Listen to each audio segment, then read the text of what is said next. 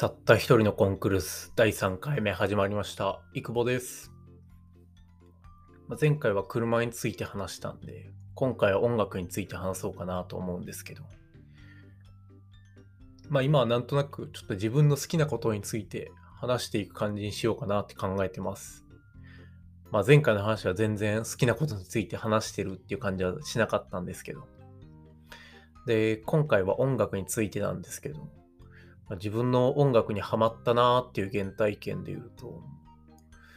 音楽の最初の衝撃みたいなのは、ラッドインプスだったんじゃないかなって思うんですよ。まあその前からバンプオブチキンだとか、ロードオブメジャーだとかを聞いて、まあ、バンドとかロックみたいなものが好きだなとは思ってたんですけど、まあ最初の衝撃みたいなのは、ラッドインプスだったと思うんですよね。自分は1994年生まれなんですけど、これぐらいの世代はラット直撃世代なんじゃないかなって思います。初めて聴いた曲はトレモロだったんですよね。中学生の時だったんですけど、友達の家に泊まりに行った時に、まあちょうどその時喧嘩してて、もう全然話せなくなっちゃった子もいたんですけど、まあ、その子と友達が音楽の話してて、まあ、ちょっとこっそり聞いてた時になんか名前だけ聞こえてきて、まあ、その後に家に帰った後にもう必死に調べてたどり着いたのを思い出します。まあ、それでトトレモロにたどり着くわけなんですけど、まあ、あの洋次郎の歌とあの歌詞に衝撃を受けたんですよね。で、ラットにハマって、まあ、確かその頃オーダーメイドが出た直後ぐらいだったような気がします。でまあ、その後になんか兄貴の聴いてた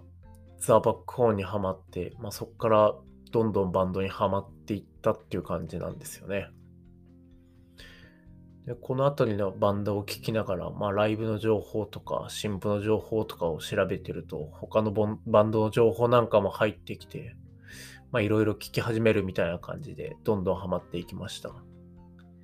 なんかよく SNS とかで見るのはツタヤとかタワレコとかでなんか視聴していろいろハマっていくみたいなのが多いと思うんですけど、なんか自分の場合は主にインターネットが情報源だったんで、なんかちょっといびつなものだったんじゃないかなって思ってます。まあ、大きな転換点っていうか、まあ、唐突に情報源が偏るきっかけがあったんですけど、確かバックホーンの2チャンネルのスレッドを見てた時だと思うんですけど、バックホーンがカバー曲のライブをするだとかで、そのスレッド内でも、あのバンドのこの曲が聴きたいとかっていう話題になってて、なんかその中で、若者すべてってタイトルが上がってて、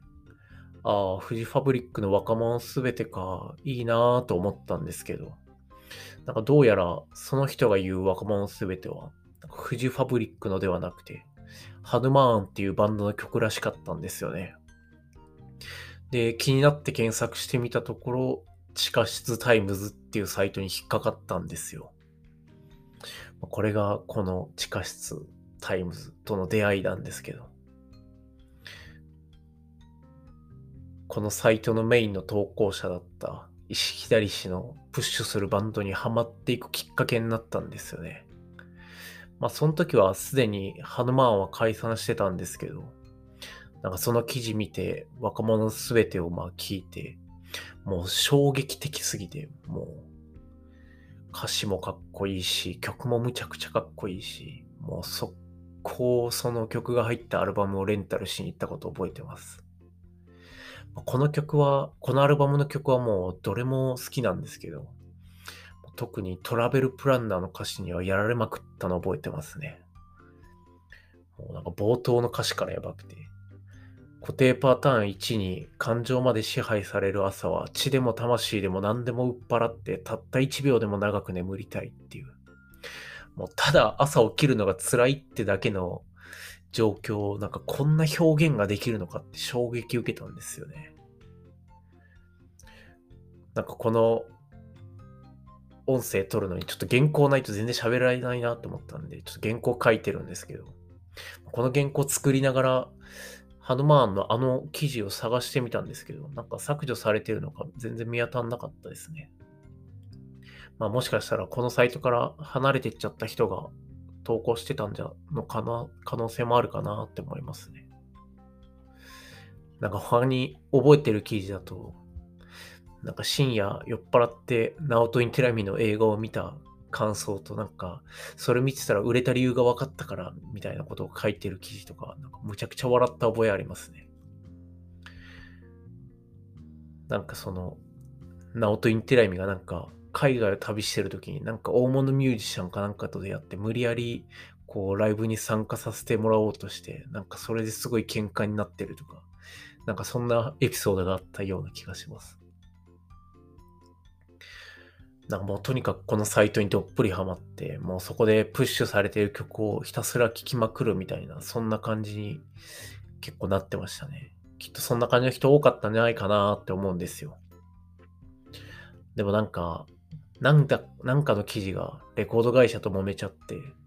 まあそっからなんか更新もかなり少なくなっちゃって、まあそのせいもあって見る機会もまあ当然少なくなって、まあたまに見ては更新されてないなとか、なんか珍しく更新されていれば今回は面白くないなとか思いながら、まあだんだん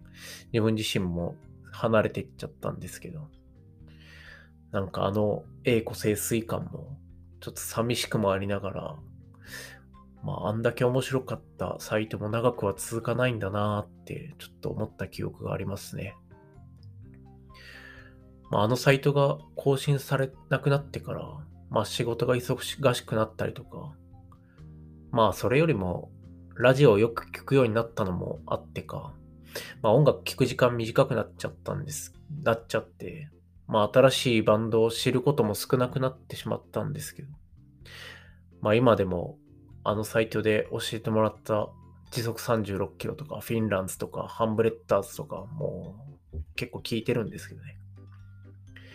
まあでも、興味が音楽からお笑いに移ってっちゃったっていうのもあって、全然新しいバンドを知ること少なくなっちゃってるんですよね。まあまたお笑いについてもどっかで話せたらなと思います。今この原稿を書きながら、なんか地下室タイムについてちょっと調べてたんですけど、なんか2020年頃の2チャンネルのスレッドに行き着いたんですけど、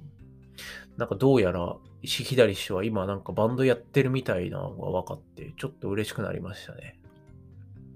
なんか文章を書くのむちゃくちゃうまかったけど、まあ、結果的に音楽で勝負しようって思ったのめちゃくちゃかっこいいと思いますね。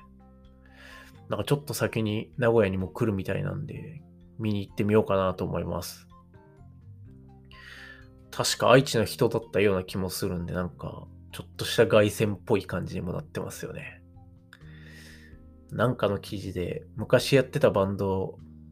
はなんか知り合いの女の子にバックホーンみたいでかっこいいですねって言われて、なんかちょっと傷ついたみたいなことを言ってたような気がしますね。なんかこの原稿を書きながらなんかこういう細かいエピソード覚えてるのもなんか気持ち悪いなと思いながら、なんかすごい、やっぱ好きになるとすごいハマってくんで、なんかこんなんも覚えてんだなって自分のことをなんか俯瞰して思思いますね。まあでも、なんかこういう人が再び音楽を始めてるっていうのもなんかすごいいいなって思います。まあ今回はそんなところですかね。まあ、なんか音楽について語りつつ、なんか途中から石左氏について語って喋ってしまったような感じになりましたけど、まあいいんじゃないかなと思います。